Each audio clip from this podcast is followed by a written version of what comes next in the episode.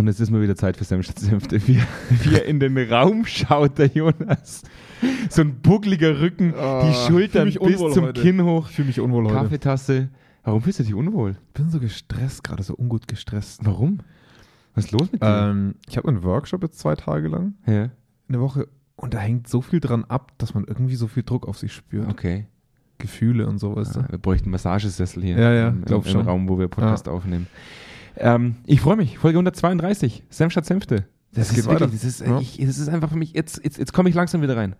So ein bisschen, so eine, so eine leichte Kontinuität und dann merkt man schon, ah, das Mikrofon tut einem doch gut. Oh ja, und man muss ja dazu sagen, dass zumindest aktuell, es ist kein Versprechen, Mhm. aber zumindest aktuell mit Hilfe von Deutschlandticket und Terminplanung es zumindest so aussähe, als würden wir unsere Regelmäßigkeit wieder gut hinbekommen. Ah, das muss der Jonas jetzt mal erklären. Der Jonas ist ja ganz Ja. weit weggezogen. Ich bin ja, also, boah, Norddeutschland. Norddeutschland. Norddeutschland, im Vergleich zu Freilassing ist es Das Norddeutschland. ist ja für mich in, in, im, im, im letzten südlichen Zipfel von Deutschland, ist da, wo Ja. du hingezogen bist. Das, du hast ja Bayern fast verlassen. fast. Ich bin Ja. fast nach München Du gezogen, bist fast nach München gezogen. aber halt auch nicht wirklich. Ja, aber für die Podcastaufnahme halt natürlich nicht ganz so leicht, wenn, Nee. du, wenn du ins Büro Nee. kommen musst. Und jetzt haben wir die Möglichkeit, du hast gemeint, jeden Dienstag kommst du rein. Danke Deutschland. Dann, danke Deutschland. Ja. Danke Deutschland. Ich habe letztens einen E-Mail-Austausch gehabt mit einer Person. Das fand ich unglaublich witzig. Ähm, eigentlich fand ich es nicht witzig, eigentlich habe ich mich übelst echauffiert darüber. Ähm, da ging es um äh, die Anfrage an Zweikern, ähm, so auf die Art und Weise, hey, könnten Sie uns dabei helfen, dass wir ähm, Leadership Principles ableiten, Mhm. ähm, die wir dann auch im Nachhinein in die, in die Organisation transferiert bekommen.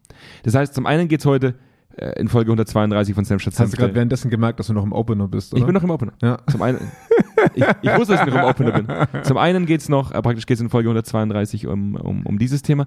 Und dann sagt diese Person, das will ich noch ganz kurz sagen, Ja. bevor, bevor Ja. wir in den Channel gehen. Wir reden, darüber reden wir heute, aber hat diese Person geschrieben, du hast die E-Mail auch gelesen. Mhm. Äh, hallo, Herr Kerneder. Mein Chef ist promoviert und er arbeitet sehr gerne mit anderen promovierten Leuten zusammen. Mhm. Da dachte ich mir so, wow. Also es geht heute nicht mehr um Inhalte, es geht darum, dass wir einen Doktor vorne stehen haben. Das ist das Wichtigste. Ja, dass wir uns gegenseitig beweihräuchern, dass wir sagen, wir sind geil, wir haben einen Doktor vor, vor dem Namen stehen. Ja, Ist auch geil. Das ist richtig Können geil. wir beide, also, ich habe dann geschrieben, glauben Sie uns, wir machen das jetzt seit zehn Jahren. Wir wissen, was wir tun. Das sagt oft mehr als ein Doktortitel. Ich habe darauf nie wieder eine, eine Antwort ja, natürlich nicht. Aber wir reden heute natürlich über dieses, über dieses typische Vorgehen, Wertekonstrukte in Organisationen, Transfer dieses Wertekonstrukts in die einzelnen Ebenen und warum das manchmal so schwer ist. Und warum wir Und- uns auch damit schwer tun, glaube ich. Warum wir uns Zum auch damit schwer Ja, tun. teilweise ich, ich schon. mir furchtbar leicht damit. Ach so. Ich habe dich letzte Woche noch mal in einem Gespräch gehabt, da klingt das, klang das irgendwie anders. Da gibt es ja auch noch keine Werte. Ach so. Das ist ein werteloser so. Scheißhaufen, wo ich da sitze. Nee, komm, da gehen wir da auch noch drauf ein. Warum es auch uns manchmal schwerfällt, mit unserem eigenen Ideal in so einen Wertetransfer zu gehen, ist eigentlich auch ein ganz spannendes Thema. Ja, voll. Jetzt gehen wir aber erstmal in den Jingle. Da warten die Leute ja insgeheim am allermeisten. Ja, ich freue mich auch schon tierisch. Erstmal rein. Ja. Ganz kurz, der Ja. Typ da drin sagt Kerneder gleich, der jetzt gleich kommt. Kerneder. Ker- Kerneder. Ich, ich höre da immer nicht hin, weil ich, ich mal Angst erstarrt warte, bis er meinen Namen Ich habe eine. Flugausbildung gemacht, Ja. jetzt am Wochenende, Paragliden. Ja. Sagt einer der Lehrer, Andreas Kerneder, lacht ein anderer. Schüler auch aus Bayern und sagt, wie heißt du? Ich so, Kerneder. Er, ach so, ich dachte schon, du heißt Kerneder. Ich will das unserem Sprecher nochmal sagen, wobei ich keinen Kontakt zu ihm habe. Kerneder, Kerneder Ändere ist falsch. nächste Woche. Ich heiße Kerneder. Ja. Für alle nochmal. Heißt doch nicht gerade- Andelfinger. Das ist bei weitem nicht so schlimm. Mich hat letztens eine Mannheim Kernedet genannt. Das finde Oh. ich viel, viel schlimmer. Oh. Ja. Ja. Das nächste Mal schubst du einfach deinen Lehrer vom Berg. Schluss mit diesem Namen So. schänden. Äh, Jingle, bis gleich. Bis gleich.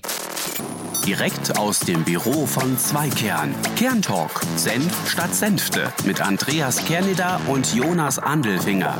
Die frechen Jungs, die kein Blatt vor den Mund nehmen. Und da sind wir wieder zurück. Dieses, dieses gängige Vorgehen, das, was man tatsächlich heute auch immer noch so macht.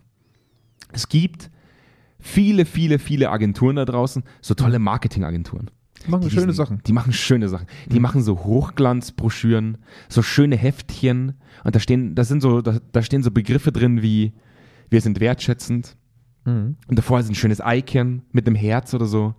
in den Unternehmensfarben, in den, praktisch in der, in der Corporate Identity. Ja. Und dann hat man für 30.000 Euro erstmal einen Wertekonstruktkatalog gekauft. Mhm. Richtig geil. Die kommen bei einem vorbei, dann sagen die, ah, was soll die Firma ausstrahlen? Wie soll die Firma nach außen auftreten? Ja, wofür steht die Firma? Und dann hast du diesen typischen Noble Purpose Scheiß und die Leute sagen, ja, was hat das mit uns zu tun? Schön, dass wir das jetzt gemacht haben, schön, dass man da drei Führungskräfte gefragt hat, was sie gerne hätten, aber jetzt haben wir eine Hochglanzbroschüre an der Wand hängen. Und dann hört es oft auf in vielen Organisationen. Jetzt haben schon viele äh, äh, Organisationen bemerkt, Unternehmen bemerkt, ha, jetzt haben wir vor drei Jahren so ein Wertekonstrukt abgeleitet. Mhm. Und wenn du mal die Leute fragst, was da drin steht, dann weiß es niemand. Ja. Und wenn sie schon nicht wissen, was drin steht, ist es sehr unwahrscheinlich, dass sie dass es überhaupt erst leben. Ja? Also es versumpft dann einfach irgendwann, es verstaubt Es- so ein bisschen. Es ist vor allem so, ich meine, wir haben ja schon häufiger darüber geredet, über diese Wertekonstrukte und, und warum sie versumpfen. Und dann kommen wir immer wieder auf den Punkt konsequenter Umgang. Okay, wir wollen jetzt ja, wir haben uns letztes Mal darüber aufgeregt, als wir so einen Artikel gelesen haben, der am Ende gesagt hat, dann nehmt es ernst und vielleicht hilft KI in Zukunft. Ne? Und ähm, davon wollen wir uns ja so ein bisschen mal, mal selber auch äh, kritisch hinterfragen.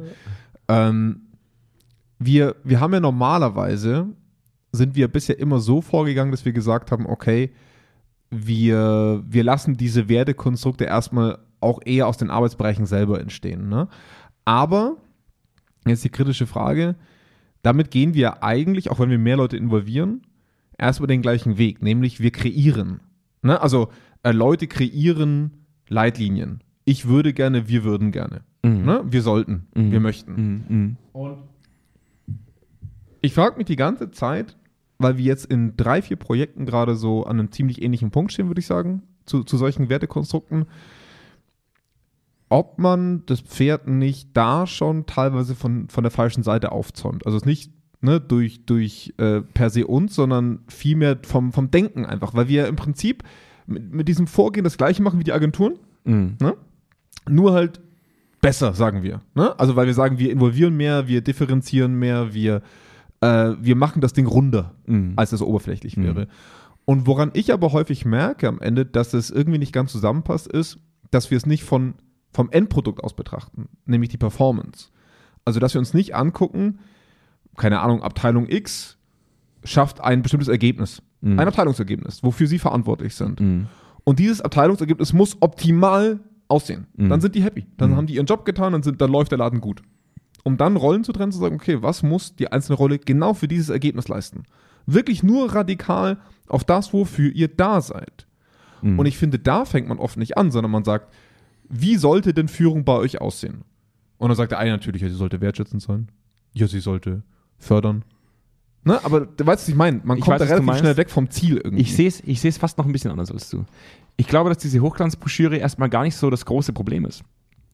Ähm, da kann ja ruhig drinstehen, wir sind wertschätzend zueinander. Da kann ja auch ruhig drinstehen, Führungskräfte sind präsent, identifizieren Erfolge, Klar. sind transparent in ihrer Kommunikation und in ihren Entscheidungswegen. Das ist ja alles vollkommen in Ordnung. Die Mhm. Problematik ist, dass es ja alles enorm oberflächliche Floskelbegriffe sind. Ja, und, und ich frage mich halt mittlerweile immer, wozu? Jetzt mal ernsthaft. Richtig. Wozu? Aber wir haben ja durchaus auch schon Projekte gemacht, wo wir den Weg gegangen sind, wo wir gesagt haben, okay, das machen wir jetzt auch gerade wieder auf eine ähnliche Art und Weise. Wir entwickeln ähm, Leitlinien, Mhm. ähm, die werden sehr generisch sein. Mhm. Und wir geben diese Leitlinien, beziehungsweise dann auch im Bereich der, der, der Führung dann in die Teamreflexion. Wir, haben, ja, wir haben ja damals auch schon gesagt, als wir in die, in die Staaten geflogen sind, wir haben, wir haben dieses große globale Projekt betrieben, ähm, wo die Leute gesagt haben, ja, schön, dass da Lean Leadership draufsteht. Die Frage Ja. ist nur, was heißt das für mich?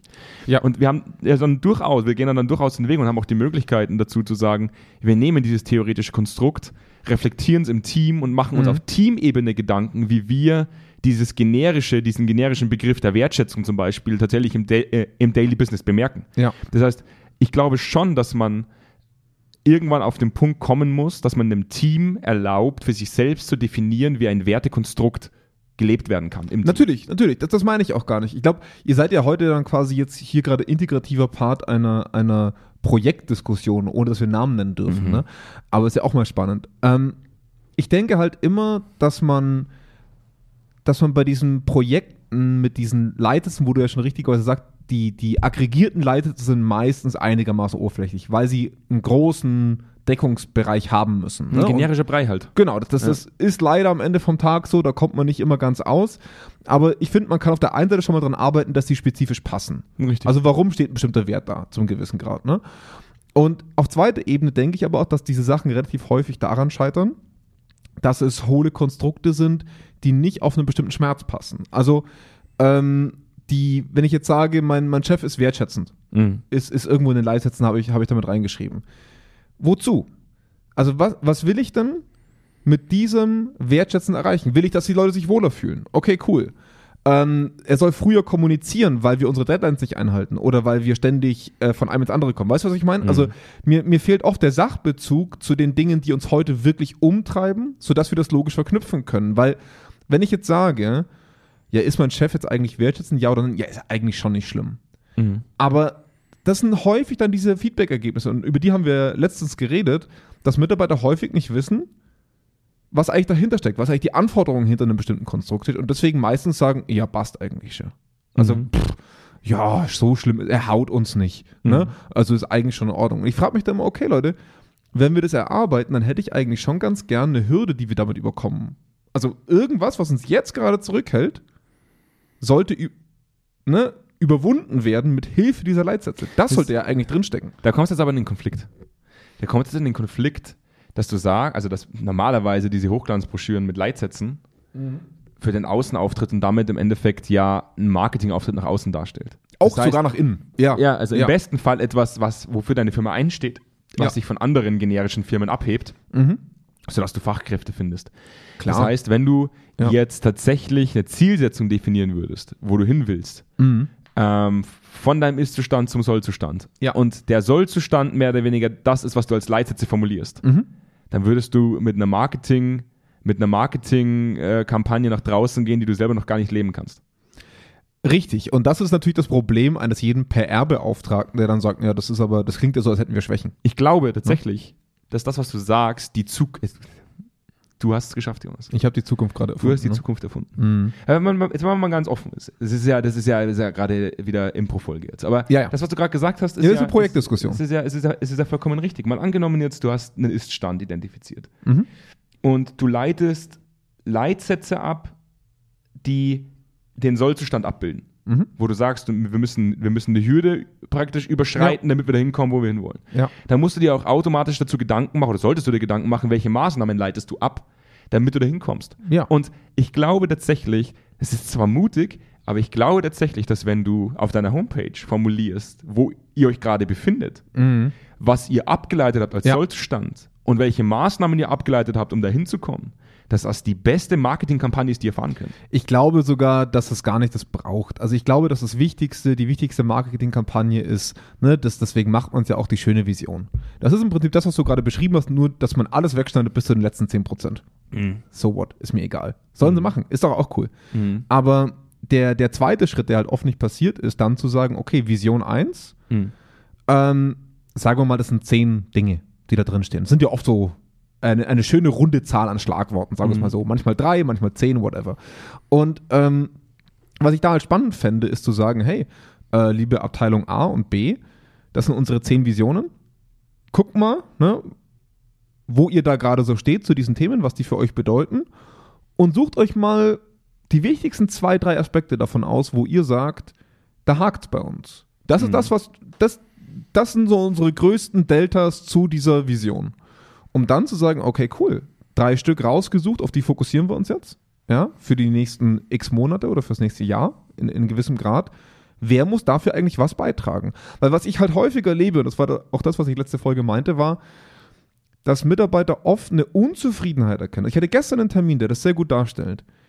Führungskraft sehr gutes Feedback bekommen Mhm. und Mitarbeiter spiegeln mir eine hohe Unzufriedenheit. Wo ich gemerkt habe, ach krass, das ist die gleiche Unzufriedenheit, wie die Führungskraft mir normalerweise spiegelt. Mhm. Was hat die Führungskraft also nicht geschafft? Sie hat es nicht geschafft, ihrem Team gegenüber eine Richtung vorzugeben, woran, was sie jetzt anpacken wollen, sondern Mhm. sie hat ihrem Team gegenüber den eigenen Unmut so lange kundgetan, bis das Team das selber spiegelt. Mhm. Erkennt das Team jetzt, dass die Führungskraft das gemacht hat oder versäumt hat oder nicht? Nein. Natürlich nicht. Die spiegeln. Knallhart. Und da ist natürlich das Problem an des Mitarbeitenden. Erkenne ich das? Und deswegen muss man da, glaube ich, von beiden Seiten rangehen, zu sagen, okay, was spiegelt das Team wieder? für mich als Außenstehenden betrachtet, weil ich dem Team dann sagen kann, hey, hört mal her, Leute, das ist Führungsaufgabe. Und ich auch der Führungskraft sagen kann, hey, schau mal her, von außen betrachtet, müsstest du an folgenden Sachen arbeiten. Weil die, die Mitarbeitenden selber, haben wir letztes Mal auch gesagt, sind nicht mehr in unseren Augen der alleinig wirksamste Datenträger für uns, Mhm. als, als für solche Art von Visionen, sage ich jetzt mal. Das ist das Problem. Mhm. Und jetzt kommt das böse Wort, ja, aber warum seid ihr dann gegen 360-Grad-Feedbacks? Mhm. Sag ich, ja, weil die Führungskraft drüber halt genauso wenig oder sogar noch weniger Ahnung hat, wo die Person gerade steht. Ne? Also Das das ist halt mein Problem. Und, und das, es ist auch ein Dilemma. Darüber Wir kann man offen reden. Es ist ein Dilemma, vor dem Wir man da dann steht. eigentlich ein 270-Grad-Feedback. Irgendwie schon. Also so, deine, so das, das Umfeld genauso, wie so ein U eigentlich so um, um diese Person rum. Aber das große Dilemma ist, damit sowas fliegt, ne, müssen wir halt ganz, ganz viele zwischenmenschliche Hürden übertreten. Also zum Beispiel die Peers. Mhm. Äh, du, du bist selber in einem Projekt gerade drin. Wie offen sagen die sich die Meinung in mancherlei Hinsicht, gerade gegenüber den schwierigen Personen? Ne? Oder inwiefern hält man sich zurück? Mhm. Problem für ein Feedback.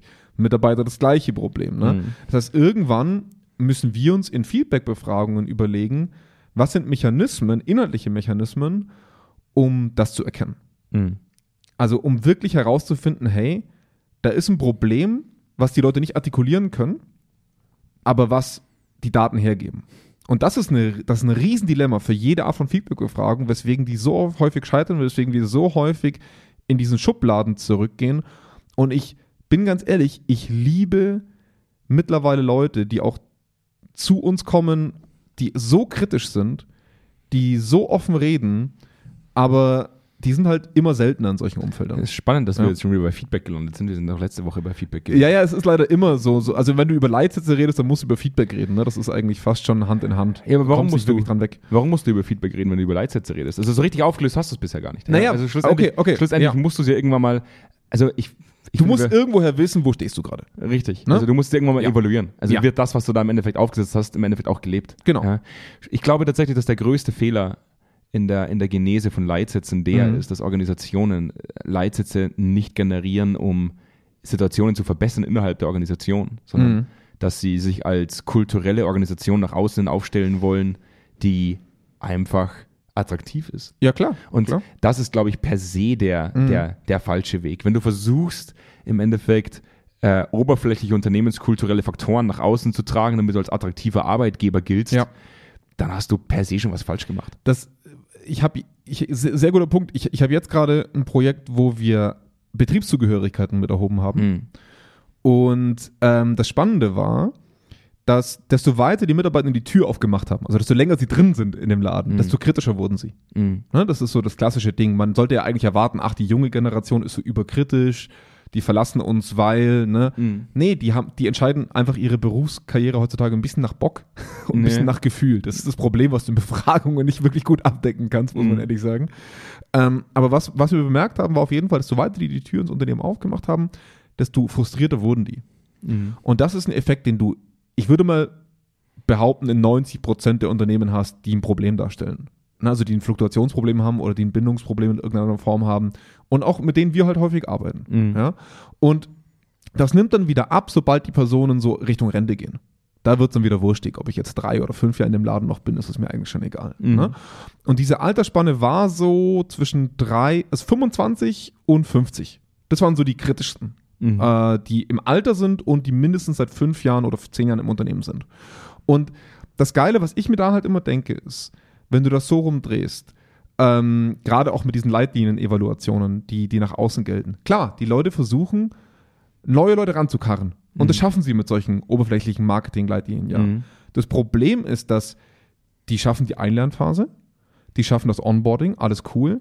Und desto mehr du in die Mitarbeiter investierst, über fünf bis zehn Jahre, desto mehr frustriert sie es, weil sie ne, das Unternehmen kennenlernen, die Probleme kennenlernen Mhm. und dann halt wieder mit viel Wissen und viel Invest durchs Unternehmen aufsteigen. Mhm. Das sehe ich eigentlich als Problem. Wenn du, wenn du ein Thema hast, wie zum Beispiel, oh, unsere Mitarbeiter verlassen uns nach einem Jahr schon wieder, ja, dann musst du dein Onboarding überarbeiten. Das sind relativ klare Aufträge, ne? dann, dann passt irgendwas am Anfang nicht. Aber für mich ist das Problem, dass die Leute, die diese Leitsätze kennen, jeden Tag stärker kennenlernen, über fünf Jahre, über zehn Jahre und immer weiter merken, das ist eigentlich Quatsch, was da steht. Ich stelle mir manchmal die Die Frage, steigen halt aus. ich stelle mir manchmal die Frage, woher das kommt. Also ich, ich, ich kann mir maximal nur vorstellen, wir hatten le- letztens eine lange Diskussion über meine Ideale äh, innerhalb eines Projekts. Ja. Und ich frustriere mich gerade in, im, im höchsten Maße in einem sehr großen Projekt, ähm, weil ich immer wieder das Gefühl habe, äh, ich gehe mit meinem Ideal in die Organisation und die Organisation scheitert an meinem Ideal. Ja, das tust du auch. Also ja. ich dafür bist du ja auch bekannt. Dafür bin ich, ja. Ja. Ich bin jetzt nicht der, der, der, der kleine Brötchen backt, sondern ich bin der, der den ganzen Ofen mitbringt. Die Leute sind maßlos mit meiner Idealvorstellung überfordert. Ja. Das heißt, ich gehe da rein, ich baue eine gewisse Dynamik auf, ich dramatisiere gern. Ja, das tust du. Das ist, mein, das ist meine Aufgabe. Zumindest sehe ich mich als, als äh, in, in der Aufgabe, du machst das so ein bisschen anders. Das heißt, ich löse Reibung aus, sehr viel Reibung aus, um damit meiner Idealvorstellung von dem, wie wir, wie wir gemeinsam arbeiten sollen, die ist natürlich auch sehr psychologisch angehaucht, da, da geht es viel um zwischenmenschliche Faktoren, da geht es weniger um Performance an sich, sondern hauptsächlich um, wie arbeiten wir miteinander. Ich die Organisation maßlos überfordere, bis ich eine Art der Reaktanz auslöse. Weil sie sagen, Herr Ja. Canada, Sie sind mir zu schnell, das geht mir zu schnell, Sie, haben mich abgehängt in dem, wie Sie das gerade sagen, ich mache das jetzt seit 30 Jahren anders und jetzt kommen Sie da rein und dann reden Sie über Feedback-Kultur zum Beispiel. Ja, du, du hast halt, du hast halt eine gewisse Form des, des ungeduldig unwirrischen Umgangs dann und da kommt es zum Kulturbruch. Absolut. Ja. Und das Faszinierende ist, dass ich schon bemerke, dass man im Rahmen der Organisation Leitsätze abbilden muss, die auch auf eine gewisse Art und Weise realistisch sind. Ja. Und das ist, das ist faszinierend, weil ich glaube schon, dass es viele Marketing, also vi- viele Marketingagenturen schaffen, eine Hochglanzbroschüre äh, zu schneiden, die wirklich geil aussieht, die sich Mhm. geil liest. Ja, voll. Nur du hast halt kein Fitting zur Realität. Mhm. Ich glaube, das, was wir erreichen müssen, ist tatsächlich, wie du es vorhin gesagt hast, wenn die Leitsätze einen Sollzustand darstellen, der realistisch ist auf Basis deines jetzigen Ist-Zustandes. Das heißt, Und- ist und er wirklich attraktiv ist in attraktiv einer ist, gewissen Form. wirklich Ja. erreichbar ist. Ja. Ich glaube aber tatsächlich, dass wir heute oftmals Leitsätze aufstellen, die im Daily Business gar nicht verankert werden können, weil sie schon zu kulturell sind. Viel zu wenig organisational betrachtet, Mhm. viel zu wenig performant. Da geht es dann wirklich um, so auf die Art und Weise, gerade, gerade, dass sie nicht reinschreiben, wir lieben uns gegenseitig. Mhm. Ja? Wir, sind, wir sind super freundlich zueinander, wir sind die besten Freunde miteinander. Ich merke selber, dass dieser, dieser kulturelle Clash von mir als Psychologen zur Organisation, die auch Leistung bringen müssen, dass dieses Fitting teilweise sehr, sehr schwer ist und dass man immer Ja. wieder darauf achten muss, dass man es so übersetzt, dass es gelebt werden kann. Ja. Das ist tatsächlich auch für uns immer noch eine furchtbar schwere Aufgabe, Ja. ein realistisches, eine realistische Zielsetzung abzuleiten, die durch die Organisation erreicht werden kann. Und, und da kommt man, glaube ich, relativ schnell in, in eine gegenseitige Frustration, weil Absolut. man, weil man den, die, die nötige Triebfeder nicht mehr findet, glaube ich. Mhm. Und äh, was, was mir aufgefallen ist, auf jeden Fall, dass man, wenn diese Attraktivität dieser Ziele da ist, sich natürlich Mitarbeiter sehr viel häufiger drum drehen, sehe ich das gerade in irgendeiner Form. Und nat natürlich kommt es dann so im Sinne von, ach, war das jetzt wertschätzend so in der Art. Klar, das ist eine Phase, die auf an, am Anfang auf jeden Fall kommt. Das finde ich eigentlich auch etwas sehr Gutes. Ich glaube, was ich den, den optimalen Outcome sehen würde, und der, an den muss ich denken, äh, wo wir auch im Ausland unterwegs waren, da hat uns eine Führungskraft beiseite genommen und gesagt, schau mal her, so wie ihr das gemacht habt, das entspricht nicht dem, wie wir es uns hier vorstellen. Absolut. Und das war Hammer, weil, weil diese Kultur dominiert hat. Diese Mhm. Kultur hat bestimmt, was passiert und was nicht passiert. Und das fand ich sehr, sehr stark. Und, und das würde ich mir halt wünschen, dass man sich an, an zweiter Stelle dementsprechend regelmäßiger auch diese Leitsätze an einer Stelle hinhängt, zu sagen, lass uns mal auf ein kleines Zeitfenster, auf ein kleines Zeitfenster, lass uns mal über die Woche nachdenken, die wir gerade gearbeitet haben. Lass uns mal die drei Sachen hinpacken, an denen wir gerade arbeiten wollen. Mhm. Haben wir diese Woche in diesem Rahmen agiert oder nicht? Ich sehe noch einen anderen, also ich sehe einen anderen Mechanismus stärker gewichtet, als dass die Organisation die kulturellen Vorgaben geleistet hat. Nämlich, da klopfe ich mir jetzt selber auf die Schulter, dass ich mit viel Reibung im Endeffekt bei dieser Person genau das erzeugt habe, was ich von ihr sehen wollte, nämlich Feedback-Kultur. Sie hat im Endeffekt in dem Moment etwas getan, bei dem ich wirklich sagen muss, ähm, sie ist im Rahmen dieser Vorgaben, die wir aufstellen, Mhm. dieser Leitlinien, die wir aufstellen, in Vorleistung gegangen und hat genau das gelebt, was wir als Vorgabe gegeben, nämlich zu sagen, Ja. sei ehrlich. Und Ja, du hast natürlich das Problem, dass du dir auf dem Weg dahin zehn Leute verbrennst. ich verbrenne vielleicht zehn Leute, aber der eine macht es dann richtig gut. Ich bin froh, dass die eine Person ganz weit oben sitzt. Das macht es dann wiederum leichter. Ja. Ähm, muss aber auch dazu sagen, wenn man in so einer, wenn, wenn man sich in so einer Situation befindet, ähm, dann muss man auch als Gegenüber und auch wir als Externe, und das muss auch ich in dem Moment, mir eingestehen, dass ich einen Fehler gemacht habe. Mhm. Das ist das, glaube ich, was dann irgendwann mal auch zu Bindung führt, zu einer Vertrauensbasis führt. klar. Fakt ist, ich habe in dem Ausmaß, in dem Projekt zu viel Energie freigesetzt, womit ich die Organisation überfordert habe. Ja. Mir ist im Endeffekt das praktisch das Endergebnis gespiegelt worden. Und es ist meine Aufgabe zu sagen, okay, dafür entschuldige mich, das war nicht meine Intention, das tut mir sehr, sehr leid. Ähm, meine Intention war die und die und das hat dazu geführt, dass wir konstruktiv werden konnten. Ja, Und ich glaube, das ist das, wo sich viele Organisationen schwer tun, nämlich das Übersetzen von Leitsätzen in das eigene Verhalten, was jetzt in dem Fall tatsächlich passiert ist. Er hat es Mhm. tatsächlich übersetzt für sich und hat gesagt, das ist das, was ich mir wünsche, das Ja. ist das, was schiefgelaufen ist. Damit kann man sehr konstruktiv werden. Wenn du es nicht erlaubst, dass das Team für sich selber definiert, dieser Wert bedeutet bei uns im Team das und das und daran messen wir uns und daran schafft es auch das Team, sich selbst zu regulieren. Ja, auch das zu heißt- motivieren zum gewissen auch zu Grad. motivieren. Ja, Absolut. Ja. Wir haben aber auch gesagt, es geht jetzt irgendwann schon auch noch darum, wenn du sagst, du hast jetzt Leitsätze, dass die so weit verstanden werden durch die Organisation, dass die Organisation sich selbst regulieren kann auf Basis dieser Leitsätze, sich selbst erinnern kann, dass etwas nicht gut läuft und Ja. man sich wieder zurückholt und darauf besinnt, was man da gemeinsam erarbeitet hat, was man da gemeinsam praktisch auch implementieren will Ja. oder transferieren will.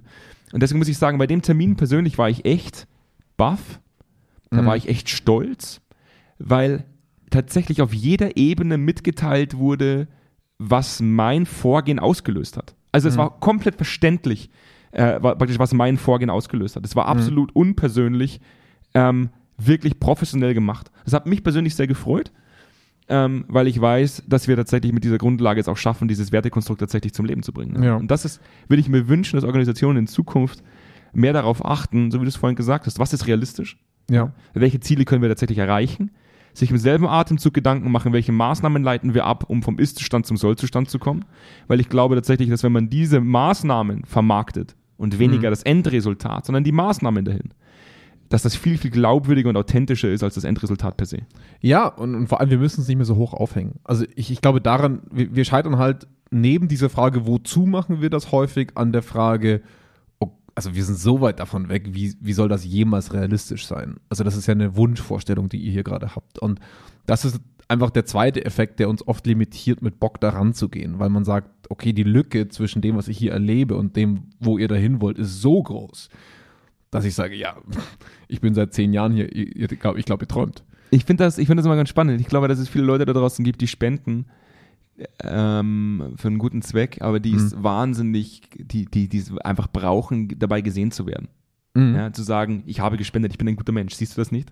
Do good things and talk about it, oder? Richtig. Ja. Das ist aber eine Sache, wo ich mir oft denke, jetzt in der, im, im kulturellen Wandel, ähm, wenn, man, wenn man es tatsächlich ernst nimmt und lebt, diese unternehmenskulturellen Faktoren, die man Mhm. hochschreibt, das, das verbreitet sich automatisch. Wenn man Ja. das tatsächlich tut, dann wirst du damit immer vollkommen automatisch eine Außenwirkung erzeugen. Ja. Du musst das gar nicht so hoch aufhängen, wie du, also es, so Ja. wie du gerade gesagt hast. Ich Ja. glaube, je mehr du diese Hochglanzbroschüren nach draußen raushaust, desto eher bist du an dem Punkt, wo die Leute sagen, schon wieder so eine Firma. Ja, schon ja, wieder ja. eine von denen, die sagt, ah, Lean Leadership, ah, Agile, ah, wir sind, wir, wir empowern unsere Leute, ja, natürlich. Das ja. Problem ist halt einfach oft, dass du, wie soll ich sagen, du so gebunden bist und so gezwungen bist in einem Umfeld aus Marktkonkurrenz, dass du es machen musst. Ich verstehe es zum gewissen Grad auch, wenn ich ehrlich bin. Also ähm, gerade jetzt, wo wir in einer Welt leben, wo, wo der Arbeitsmarkt schwerer wird, beziehungsweise auch der, der Investorenmarkt schwerer wird, du musst es, sonst bist du nicht mehr Teil, sonst wirst du auch nicht mehr gesehen, wenn du nicht auf LinkedIn jede Woche irgendwelche solche Initiativen raushaust, ne? Äh, bist du nicht mehr in den Feeds. Ich verstehe das und es, am Ende vom Tag ist mir das auch komplett Latte, wenn ich ehrlich bin. Soll, soll PR machen, was sie wollen, ist ihr Job, finde ich auch einen guten Job, sieht immer schön aus, würde ich auch manchmal gern machen, was gefühlt äh, der attraktivere Zweig ist oft.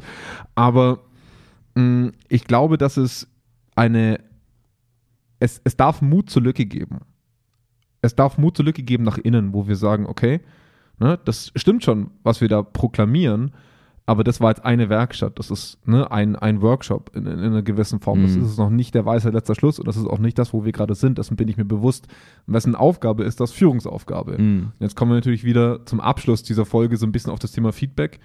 Ähm, was ich mittlerweile schon ganz gern mache, ist, dass wir in Feedback-Befragungen parallel eine gewisse Art von Effektabfrage machen. Mhm. Das heißt, ähm, das hatte ich jetzt gerade sehr, sehr schön. Wie sehe ich meine Führungskraft in den Leitlinien? Alles super zum Beispiel. Ne? Mhm. Ist ja häufig leider so, dass die Mitarbeiter dann sagen, hey, alles super.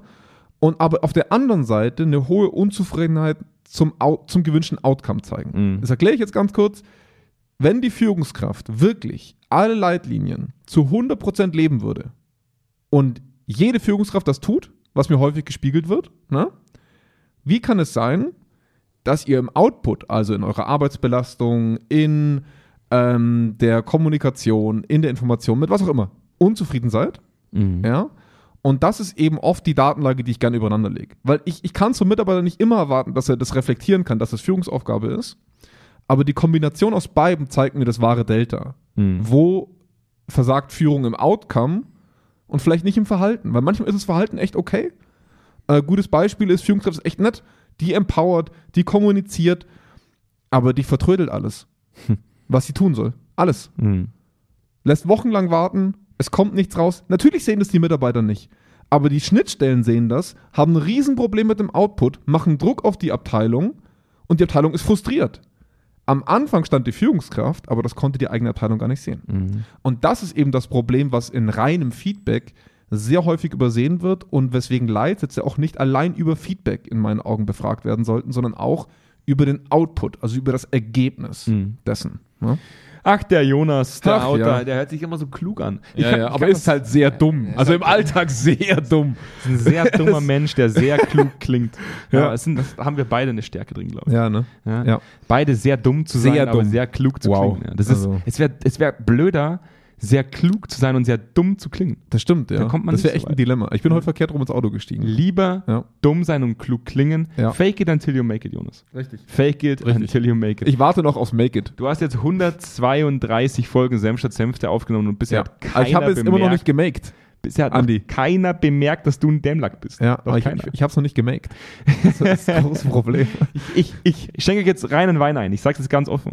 Der Jonas vergisst teilweise zu schlucken während der podcast Ey, ist fürchterlich. ja, Weil er sich Dann, sabber, dann sabbert da alles an der Seite. Ist aber nicht. Aber ich mag dich trotzdem. Meine Haare vergessen auch manchmal einfach zu wachsen. Deine Haare vergessen zu wachsen. Das ist einfach Manchmal fürchterlich. vergessen deine Haare sogar sich festzuhalten. Ja, das ist einfach abartig. Ein, Also, einfach aus. ach, schlimm. Der ganze Körper depp. Der ganze ah, nee, come on. Aber es macht nachdenklich. Ich- Wir sollten häufiger einfach ohne Namen zu einem Projekt Diskussionen führen, finde ich. ich finde Projektreflexion immer spannend. Das Ja. Schöne ist ja, dass die ganzen, dass die ganzen anderen Agenturen da draußen ist, was ich muss das jetzt auch mal sagen. Leute, stellt ja nicht immer so perfekt dar. Also es mag sein, dass Jonas und ich, wir machen Fehler im Projektarbeit. Zweikern macht, Mm. Viele. wir machen viele Fehler. Ja. Die Frage ist nicht, ähm, wie viele Fehler wir machen, sondern wie viele davon identifizieren wir. Und ja, und wie gehen wir damit um? Genau, wie adaptieren wir? Die, also die ersten Projekte, die wir gemacht haben, im Vergleich zu denen, wie wir heute arbeiten, da, da, würden wir uns selber die Haare raufen. Mhm. Wir haben viele Fehler gemacht, viele, leicht, viele, viele leichtsinnige Fehler auch ähm, in, der, in, der, in der kompletten Art, wie wir sie angegangen sind. Mhm. Ähm, nur, ich glaube, wir alle sollten irgendwo Mensch genug sein, zu verstehen, dass das das ist, was einen Learning-Effekt erzeugt. Der, der größte Trieb kommt in, in solchen Projekten kommt daher, dass, dass Leute einem solche Dinge spiegeln und man gemeinsam auf die Suche geht, weil das hakt dann oft an vielen Stellen Mhm, und da richtig. kann sich der Externe nicht rausnehmen, Ja. weil vielleicht die eigene Vorstellung, der eigene Prozess, die, die eigenen Abläufe so überhaupt nicht übereinander passen, die eigene Kultur so überhaupt nicht zum Kunden passt, dass man sich überlegen muss, okay, an welcher Stelle müssen wir uns anpassen ähm, gegenseitig und das macht eine gute Beziehung aus für mich am, Mhm. am Ende. Es gibt schon einen Grund, warum man mit vielen Partnern schon länger zusammenarbeitet, um, um und auch wirkliche Nähe zum Unternehmen verspürt. Also das ist ja das eigentlich Spannende dann, Mhm. ne? Also dass man das nicht mehr in Einzelpersonen festmacht, sondern auch zum gewissen Partner. Ja? So, jetzt hört mal auf, statt Senfte zu hören. Das ist ja, ist ja fast Das schon geht mal raus, geht mal Beispielen. Da, da steht auf meiner Software, dass wir über 1000 Takte jetzt haben. Oh, wie viel haben wir denn? Äh, nee, wir haben noch genug Zeit, Okay. bis du, bis Oh, du oh, kannst. Gott. Das ist Schock. schwitzig. Ja. Dann schluck mal runter jetzt erst. Oh. Schluck erst mal runter, Jonas. Ja? Ähm, aber jetzt hört mal, jetzt hört mal auf, statt Senfte zu hören. Wir haben gerade wunderschönes Wetter, auch wenn es dann vielleicht wahrscheinlich ab der, nach der Aufnahme schon wieder anfängt zu regnen. Nee, das ist ja, das, ist ja das, was wir andauernd erleben. Regen, Regen, Regen, Regen, Regen. Ja. aber geht trotzdem mal raus. Ja. Macht ihr selber Geht mal mit den anderen Kindern ein bisschen auf dem Spielplatz. Geht mal ein bisschen, Geht mal geht mal ein bisschen Pfützen Ball spielen, ja. Hört doch mal auf, euch andauernd mit diesen unternehmenskulturellen Themen zu beschäftigen. Ihr seid- anstrengend. Ihr seid erst zehn Jahre alt. Bitte, ich meine, Leute, doch macht doch mal was anderes. sein jetzt. Das gibt's doch überhaupt gar nicht. Nee, mich hat's gefreut, mal wieder Senf statt Senfte aufzunehmen. Ja. Nächste Woche Dienstag gibt's eine neue Folge. Mhm. Ähm, damit habe ich dich jetzt in die Verantwortung genommen, nächste Woche Dienstag wieder aufzunehmen. Ja, Ja, wir sind ja wieder immer eine Woche voraus jetzt. stimmt. Ja, das heißt, das haben wir wieder hinbekommen. Wir haben es wieder unter Kontrolle. wir haben es wieder unter Kontrolle. Back. wir sind wieder alles unter Kontrolle. Ja. Und in dem Sinne wünsche ich euch allen erstmal einen schönen Tag. Und hey, hey, Schönen hey Sommerstart. Geht, geht, doch, geht doch mal auf äh, media.zweikern.com und abonniert mal alles weg, was da Mhm. ist. Ähm, und dann geht ihr äh, auf statt Senf, wenn ihr das gerade zufällig hört, und äh, lasst mal ein paar Sterne da. Äh, nein, nicht ein paar, alle. Lasst alle Sterne da, die ihr findet. Ja, alle 300. Und äh, auch da bitte mal ein Abo da lassen. Äh, Ja. Würde uns sehr helfen. Ähm, in dem Sinne schon mal vielen Dank im Voraus und äh, allen noch einen schönen Tag. Schöne Woche. Macht's gut. Bis dann. dahin. Ciao. ciao.